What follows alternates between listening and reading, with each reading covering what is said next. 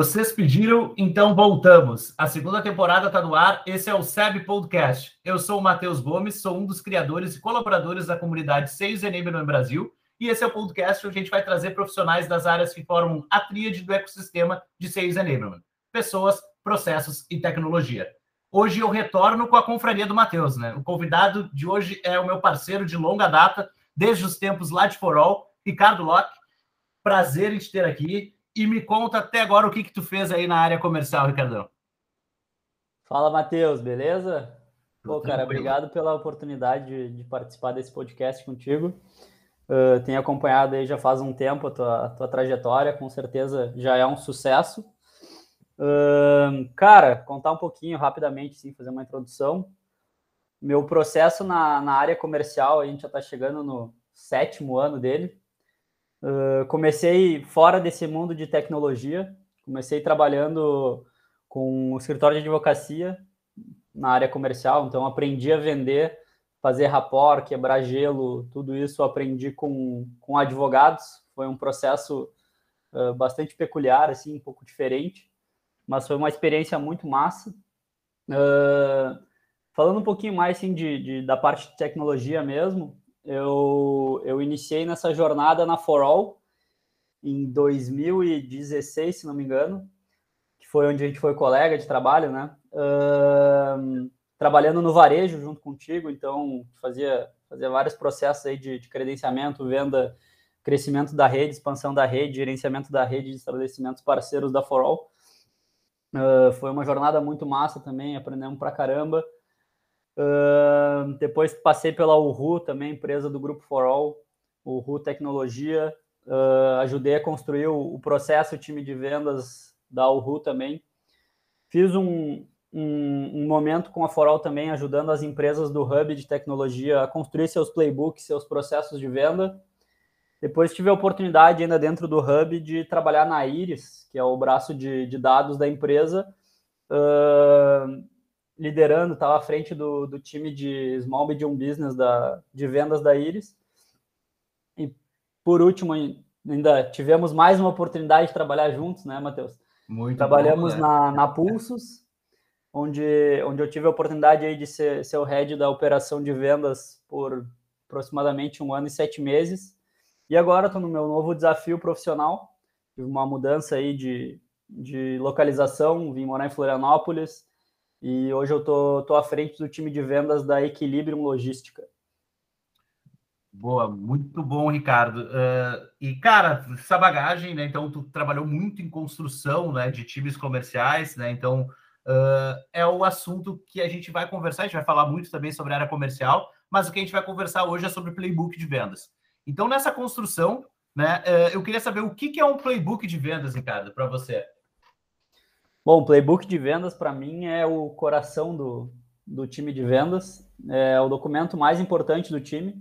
Então, uh, entendo que é onde a gente, a gente centraliza todas as informações, processos, rotina, todas as funções, dores, tudo que a gente tem mapeado dentro do, do time de vendas. Esse é o documento oficial. Uh, acho que principalmente acordos, rituais e valores e cultura, né? Onde a gente mantém isso tudo documentado sempre, sempre atualizado. Boa, cara. E, cara, tu falou um ponto importante uh, sobre cultura, né? E foi uma coisa que a gente trabalhou bem forte ali na Pulsos juntos. E daí um adendo perto desse playbook, fazendo um adendo por fora aí, uh, a importância né, da cultura e tá isso dentro do playbook. Como é que você vê isso?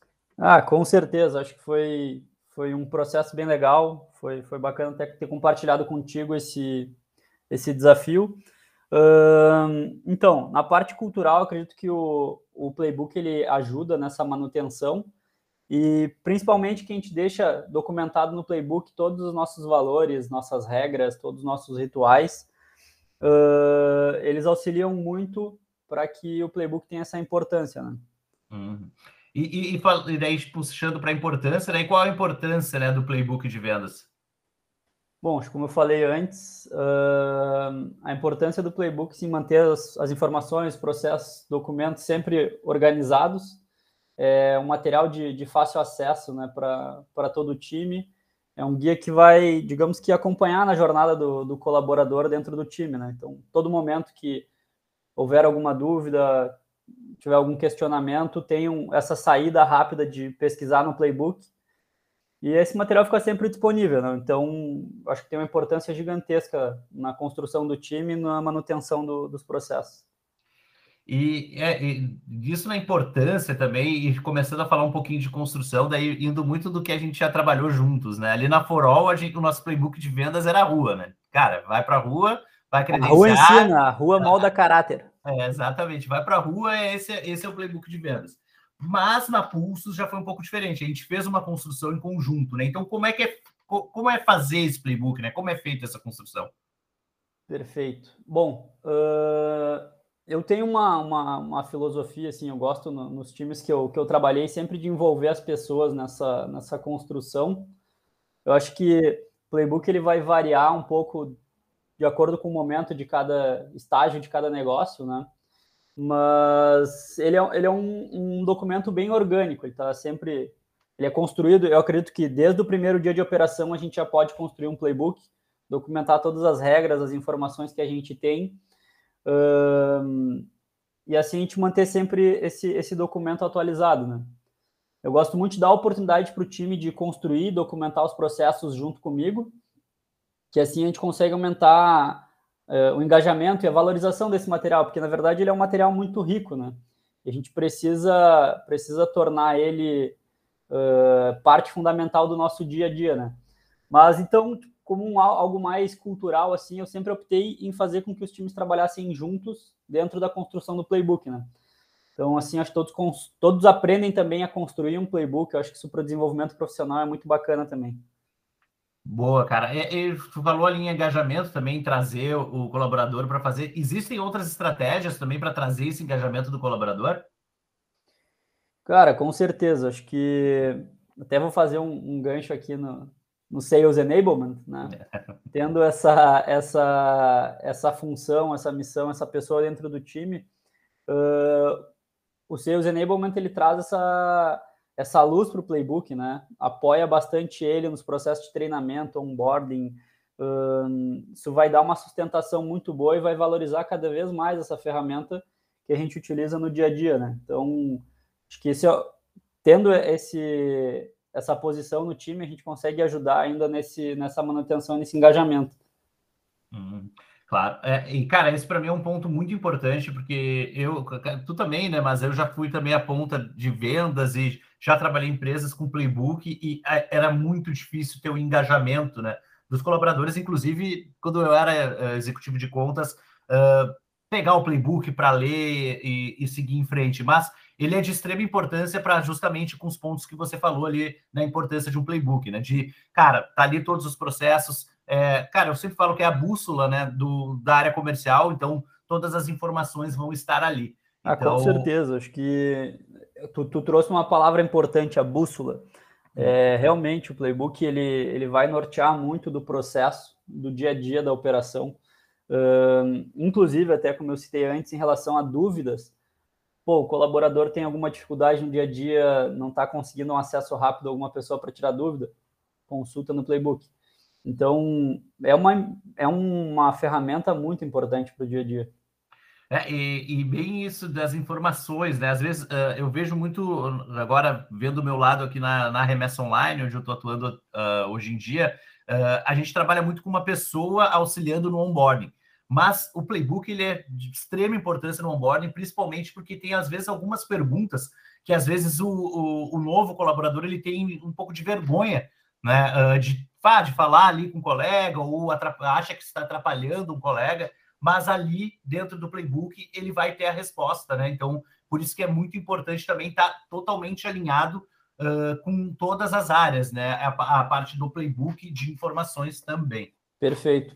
Nessa, esse ponto que tu trouxe aí sobre uma eventual vergonha do colaborador, de repente, novo, não quer fazer alguma pergunta, é, existe aquela de que não existe pergunta, pergunta boba, né? Boba, precisa é não ficar com dúvida.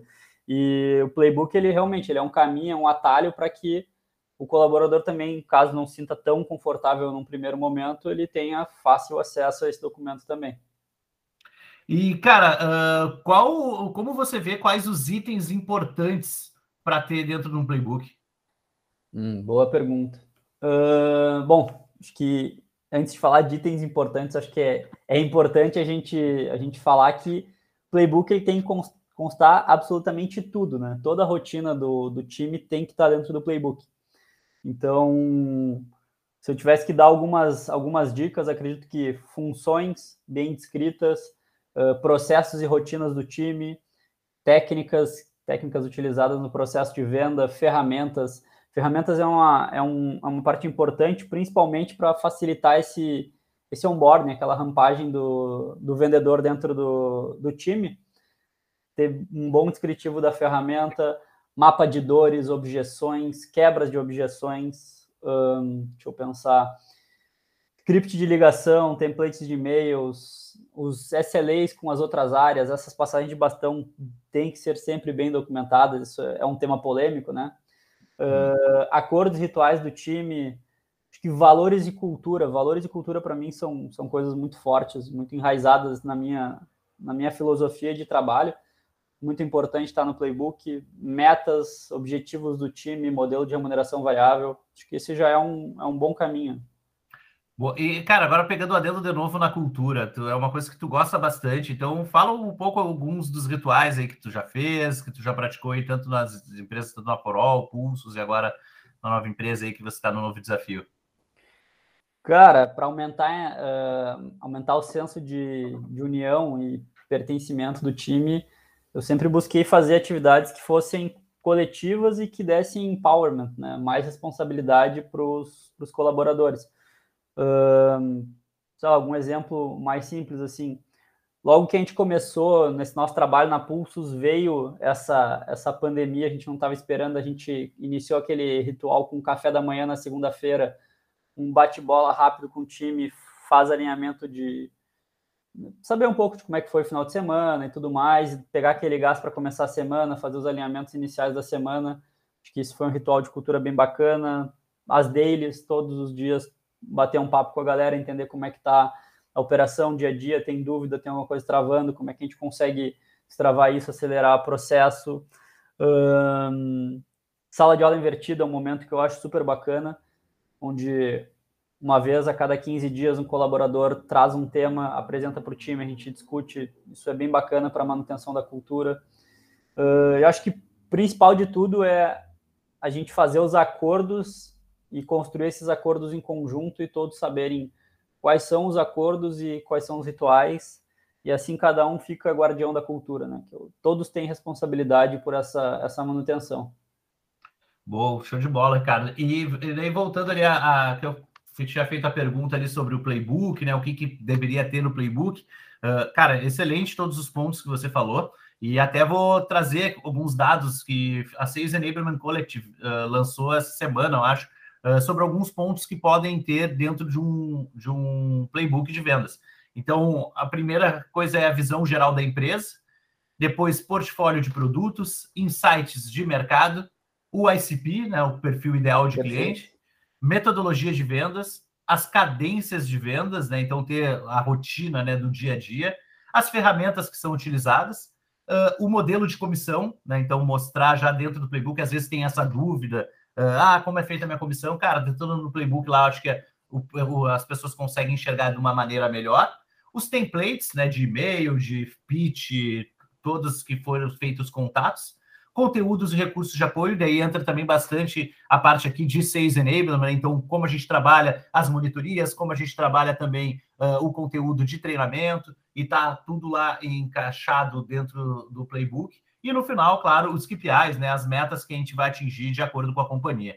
Não sei se tem mais perfeito, algum ponto. Perfeito. É, voltando ao que tu falou, né? Playbook é a bússola. E a gente precisa ter isso muito claro, né? Não, eu, show. Eu tô, tô de acordo. Não, perfeito. E, cara, uh, o playbook ele ajuda a performar? Ah, com certeza, né? Acho que a gente vai voltar a falar mais uma vez sobre a bússola. Uh, além de ele ser esse norteador, ele, ele garante que todo time sabe exatamente o que precisa fazer, todo time está extremamente alinhado, todo mundo tem o mesmo acesso a todas as informações, então, uh, com certeza, ele ajuda muito na, na performance, garante agilidade material de consulta rápido, com certeza o Playbook ele é ele ajuda muito a performar. Ah, boa. E, cara, daí agora mudando um pouco, saindo um pouquinho da parte de playbook, falando mais de carreira mesmo. Uh, como a gente já conversou ali, a gente já trabalhou juntos, mas tu veio lá da parte de advocacia para agora tá na área de tecnologia, agora na área de logística. Mas uh, quais os passos assim que uh, você deu na área comercial para ir cada vez mais tendo um degrau a mais dentro da tua carreira? Ah, perfeito. Cara, eu comecei, eu comecei vendendo produto de, de advocacia, né? Não tinha muita noção sobre como funcionava esse, esse processo.